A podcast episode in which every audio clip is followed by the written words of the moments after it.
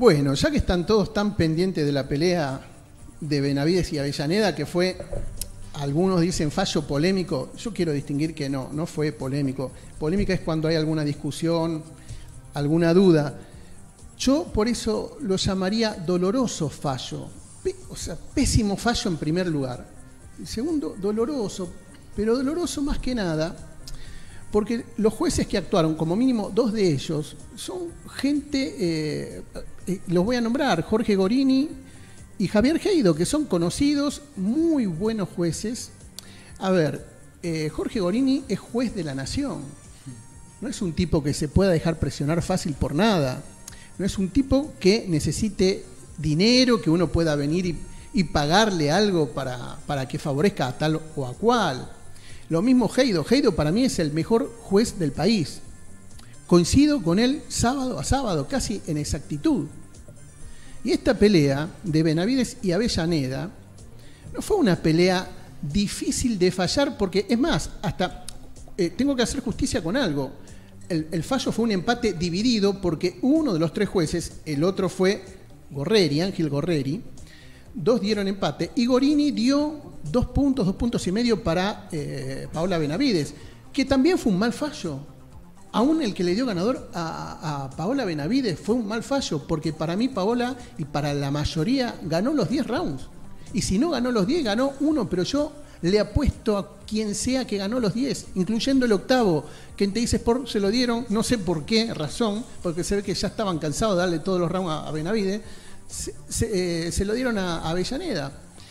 Eh, fue una pelea fácil donde no hubo eficacia, nadie tiró a nadie. Eh, había, que contar la cantidad de golpes que uno le dio al otro, que una le dio a la otra, en dos minutos que se pasan volando. Ponemos en contexto, Gustavo, la situación. Yamila Avellaneda, campeona, eh, es parte del equipo de camioneros. eso justamente es lo que ahora iba a decir. Que fue el que promovió de alguna manera la velada con Margocián. Pero justamente ahí iba a tocar justamente ese tema. O sea, estaba tocando todos los condimentos boxísticos, eh, analíticos, previos para ir a este tema. La pelea se hizo en, la, en el Estadio de los Camioneros de Luis Guillón, que patrocina a Yamila Avellaneda, que era la campeona argentina, contra una boxeadora que reaparecía después de un tiempo, que tiene 35 años, que fue una gran estrella del amateurismo, pero que por ahí ahora no es tan tenida en cuenta. Es más, fue en categoría mosca, y esta pelea fue en ligero.